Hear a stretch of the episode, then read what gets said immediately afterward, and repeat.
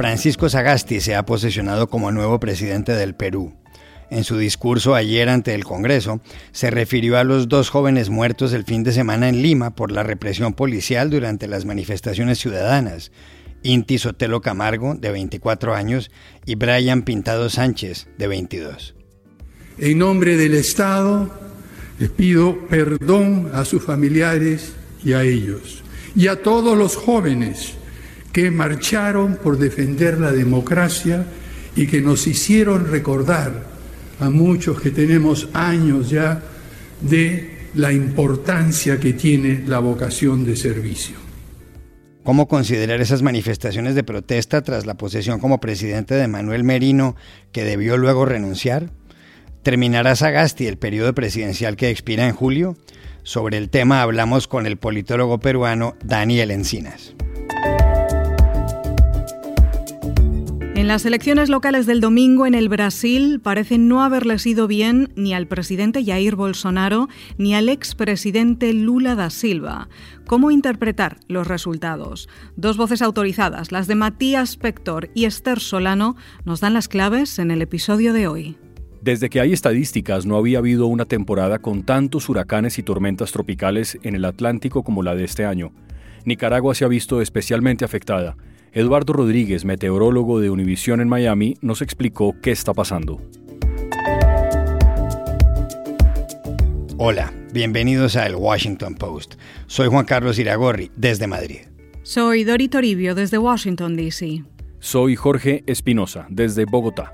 Es miércoles 18 de noviembre y esto es todo lo que usted debería saber hoy.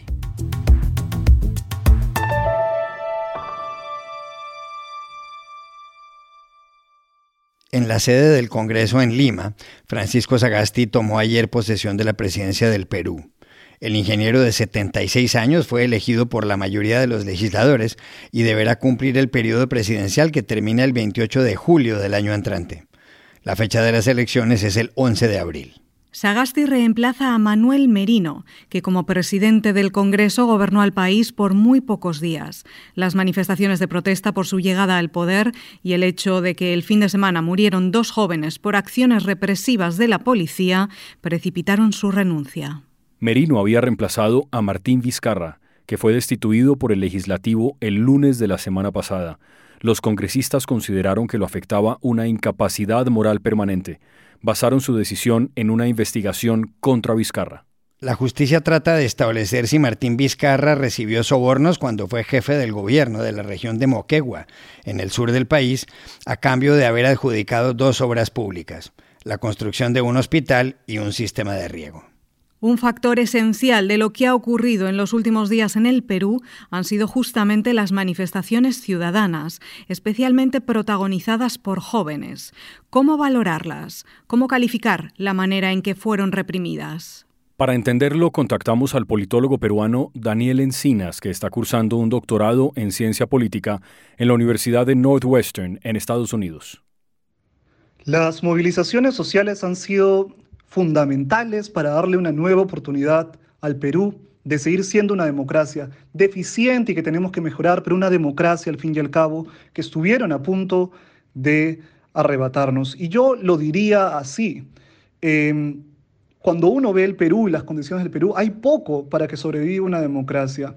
Es una, tiene una economía muy informal, ya desacelerada, ahora en crisis, un Estado históricamente débil, una desconfianza muy alta hacia las instituciones políticas, partidos políticos sin ideología, sin militancia, sin bases, eh, que terminan llevando novatos con intereses particulares y subalternos, un país poco homogéneo, con racismo, con machismo, y uno dice, bueno, eh, este intento de construcción autoritaria, entonces, eh, elimina la paradoja de la supervivencia de la democracia peruana. Y cuando uno piensa eso, el país saca bajo la manga estas protestas pacíficas que son una suerte de salida del laberinto imposible en que nos habíamos metido. Son unas protestas que francamente conmueven, juveniles, alegres, desde las redes sociales, con responsabilidad ciudadana, haciendo patria, sin el trauma nacional de los 80 de ser considerados terrorismo y que, y que tenemos que seguir estudiando, pero que la socióloga Noelia Chávez ha llamado muy bien la generación del Bicentenario. Esto me hace pensar en, la idea de Hirschman de em, que había que pensar en las posibilidades y no solo en las probabilidades. Ahora bien, el costo ha sido altísimo por lo que mencionan de la, de la brutalidad, de la represión policial. Tenemos dos muertos, Inti y Jack Bryan, eh, han sido asesinados por la angurria de poder de Merino y sus secuaces, más de 200 heridos, algunos que siguen luchando por su vida, todavía hay desaparecidos y un caso de violencia sexual que se tiene, todo esto que se tiene que investigar, sancionar y reparar. En el Perú ha habido cuatro presidentes en los últimos tres años. Pedro Pablo Kuczynski, que se vio forzado a renunciar en 2018 por diversos escándalos, Martín Vizcarra, Manuel Merino y Francisco Sagasti. Por eso le preguntamos a Daniel Encinas si Sagasti será realmente el último antes de que expire el periodo presidencial en julio. Lamentablemente no podemos estar seguros. Son tres presidentes en una semana, cuatro presidentes en cuatro años y las condiciones que nos llevaron a este desastre siguen ahí. hay causas históricas, pero las causas más inmediatas tienen que ver con lo que podríamos llamar un gobierno dividido, ¿no? Un presidente sin mayoría en el Congreso que se enfrenta y que termina cayendo, como sucedió en su momento, y, y con particularidades. En el caso de Kuczynski, de Vizcarra y de Merino. El nuevo presidente también es un presidente que no va a contar con un escudo legislativo que lo proteja del todo. Él es parte de una bancada con, si no me equivoco, solo nueve congresistas de un total de 130. Y va a gobernar con un Congreso que generó esta situación, que removió posiblemente inconstitucionalmente a Vizcarra y claramente de forma ilegítima e impopular. Ahora, hay, hay algunas posibilidades. Con Vizcarra estuvo la opinión pública, sobre todo en forma de encuesta, que, y, una, y unas movidas políticas, unos símbolos que él pudo tener de leer a la ciudadanía y mantenerse ahí. Existe la posibilidad de que el nuevo presidente haga lo mismo y que ahora la ciudadanía no esté solamente en forma de encuesta, sino también eh, exista la calle que lo proteja si es que lo quieren sacar. Pero eso está por verse. También quizá hay una sentencia del Tribunal Constitucional que eleva la valla para sacar a los presidentes. Pero lamentablemente, tal como inicia este eh, periodo, eh, no podemos estar seguros.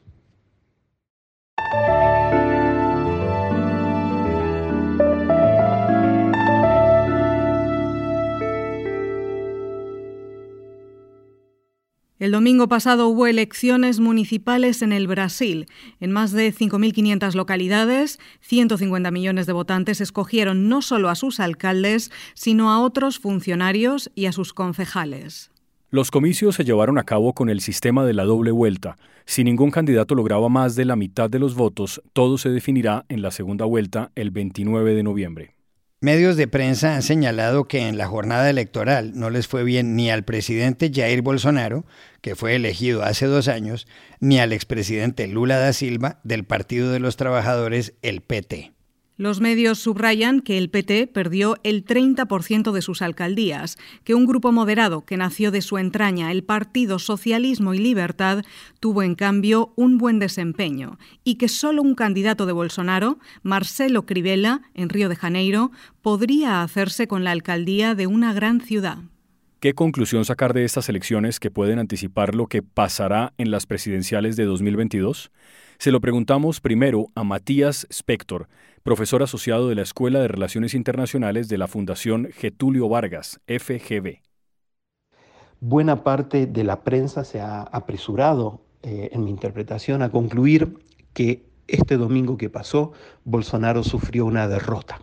La prensa llegó a esa conclusión porque buena parte de los candidatos que Bolsonaro apoyó no pudieron elegirse o reelegirse y sobre todo el candidato que Bolsonaro apoyó con fuerza en la ciudad de San Pablo eh, no llegó ni a la segunda vuelta. Pero ¿por qué es apresurado concluir que este resultado es una derrota para Bolsonaro? Primero porque el principal resultado de esta elección es la fragmentación eh, completa del sistema político brasileño. Ni, el centro político ideológico, ni la izquierda han sido capaces de armar coaliciones suficientemente unidas y orgánicas como para darle batalla a Bolsonaro en los próximos dos años que tenemos hasta las presidenciales del 2022. El otro resultado importante de este domingo es que el 75% de los alcaldes que eh, se candidataron a su propia reelección pudieron reelegirse. Y se reeligieron porque tuvieron la oportunidad, debido a la pandemia de coronavirus, de contar con recursos que les llegaron desde el gobierno federal en un volumen realmente eh, impresionante. Bolsonaro descentralizó estos recursos para los alcaldes eh, con la intención de que fueran los alcaldes los responsables públicos por responder a la pandemia y por responderle al electorado por eventuales fracasos eh, en, la gestión de lo que fue la respuesta al coronavirus. Y el hecho es que esa política funcionó. Consultamos también otra voz con respecto a las conclusiones de los comicios municipales del domingo en el Brasil la de la socióloga Esther Solano, profesora de Relaciones Internacionales de la Universidad Federal de Sao Paulo. Tenemos dos grandes conclusiones para estas elecciones municipales. La primera de ellas es que Bolsonaro es el gran derrotado. Los candidatos que fueron directamente apoyados por Bolsonaro, su gran mayoría no han pasado ni siquiera a la segunda vuelta y además eh, los brasileños han preferido votar a los partidos de la centro derecha en vez de los partidos de la extrema derecha. En 2018, cuando hubo elecciones nacionales, cuando Bolsonaro llegó al poder, justamente esta, esta centro derecha más tradicional, más clásica histórica en Brasil, quedó totalmente derrotada y esos votos migraron para la extrema derecha bolsonarista. Ahora se ha producido el movimiento contrario. Los brasileños han vuelto a esa derecha tradicional, más clásica, más democrática, eh, más de centro y han vaciado totalmente a la derecha bolsonarista más radical. Entonces podemos decir que ha sido un voto mucho más de estabilidad, mucho más de seguridad política y mucho más un voto em, de política que de antipolítica. Bolsonaro era el antisistema y ahora los brasileños han intentado recuperar su sistema político tradicional. Y la segunda conclusión es que el PT ha quedado un poco desplazado como el principal partido de izquierda, fundamentalmente porque no ha ganado ninguna de las grandes capitales en la primera vuelta, solamente pasa la segunda vuelta en dos capitales y además em, ha sido sorprendido por nuevas figuras de la política de izquierda, figuras más jóvenes, más modernas, de partidos menores, pero partidos más juveniles, más frescos, de una izquierda que digamos que está desafiando al PT. Entonces podemos resumir que Bolsonaro el gran perdedor por la derecha y el PT desafiado por la izquierda.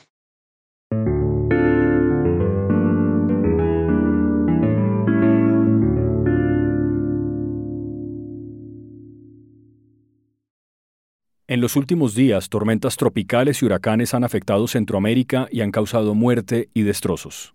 El ciclón ETA acabó recientemente con la vida de más de 260 personas en Honduras, Guatemala y Nicaragua. Y el huracán Iota, de categoría 5, acaba de devastar esa región, en especial Nicaragua. También golpeó el archipiélago colombiano de San Andrés, Providencia y Santa Catalina. Iragorri, lo singular del asunto es que este año 2020 ha sido en el Atlántico el de mayor cantidad de huracanes desde cuando empezaron las estadísticas, en 1861. Van 30, supera en 2 a 2005, y eso que falta un mes para el final de la temporada. ¿Qué está causando semejante fenómeno? Se lo preguntamos en Miami al oceanógrafo Eduardo Rodríguez, meteorólogo certificado por la Sociedad Estadounidense de Meteorología. Este año 2020 ha sido histórico en la cantidad de ciclones que hemos tenido en el Atlántico. En general hay varias características que pudieran estar ayudando a esto.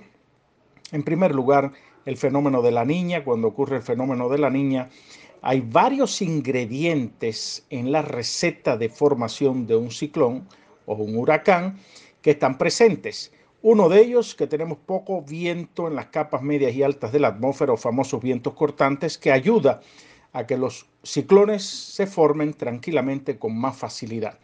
Ese es un factor. Hay otro factor que se está viendo en una atmósfera progresivamente más cálida, en un planeta más cálido con el calentamiento global. significa también que tenemos más vapor de agua disponible y los huracanes son máquinas termodinámicas que funcionan con vapor de agua esencialmente, de manera que si la atmósfera dispone de más vapor de agua de lo normal, tendremos más posibilidad de generar ciclones. Hay que decir también que esto sería una atmósfera húmeda hacia el futuro y más cálida, podríamos ver la formación de huracanes con más facilidad. Eh, los estudios a nivel planetario confirman o por lo menos sostienen que si el planeta sigue calentándose por cada grado que se caliente, los huracanes van a aumentar de intensidad en un 4%. Quiere decir que en el futuro de seguir esta tendencia actual podríamos ver huracanes cada vez más intensos. Por otro lado, los mismos estudios aseveran que el número de ciclones a nivel planetario se mantendría más o menos constante, solo que tendríamos huracanes más intensos como hemos visto en años recientes, como fue el caso de María, Dorian y estos gigantes que hemos visto en los últimos años. Hay que decir otro factor, este año estamos en el mínimo del ciclo solar. El Sol tiene un ciclo de 11 años y hay varios estudios que han demostrado relación cuando estamos en el mínimo solar y además el fenómeno de la niña con altísima frecuencia pueden formarse los ciclones. Y, no siempre coincide la niña con un mínimo solar, repito que es un ciclo variable de 11 años y justamente hemos estado en, el, en uno de los puntos más bajos de los mínimos solares de los últimos 100 años.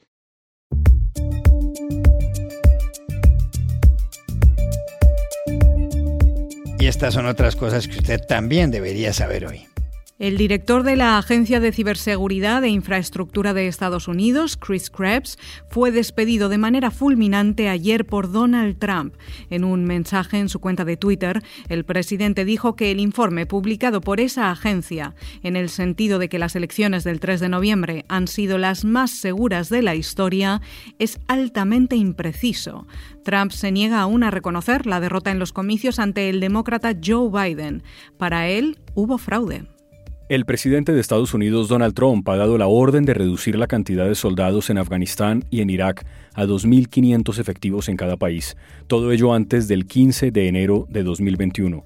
Ahora hay casi 4.500 en Afganistán y 3.000 en Irak. El secretario de Defensa en funciones, Chris Miller, anunció ayer la decisión. This is consistent with our established plans and strategic objectives. Supported by the American people and does not equate to a change in U.S. policy or objectives. Moreover, this decision by the President is based on continuous engagement with his National Security Cabinet over the past several months.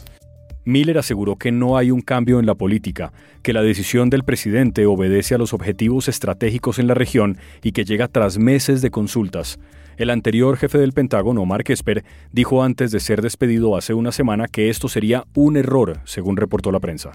En Chile, la justicia ha condenado a tres exagentes de la Dirección de Inteligencia Nacional, la policía secreta de la dictadura de Augusto Pinochet, a 15 años de cárcel por el secuestro de seis mujeres y la aplicación de tormentos con violencia sexual contra ellas. Las víctimas fueron torturadas en un centro de detención clandestino llamado La Venda Sexy, una casa de dos pisos en Santiago. En los crímenes participaba una mujer Ingrid Olderock, que utilizaba a su perro pastor alemán para los abusos. El Estado chileno deberá pagar 104.000 dólares de indemnización por daño moral a cada una de las demandantes.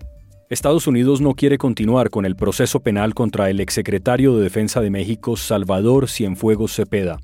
En un comunicado conjunto con la Fiscalía General Mexicana, el Departamento de Justicia dijo que pedirá el retiro de los cargos de narcotráfico y lavado de dinero contra el exfuncionario de Enrique Peña Nieto para que sea procesado en su país.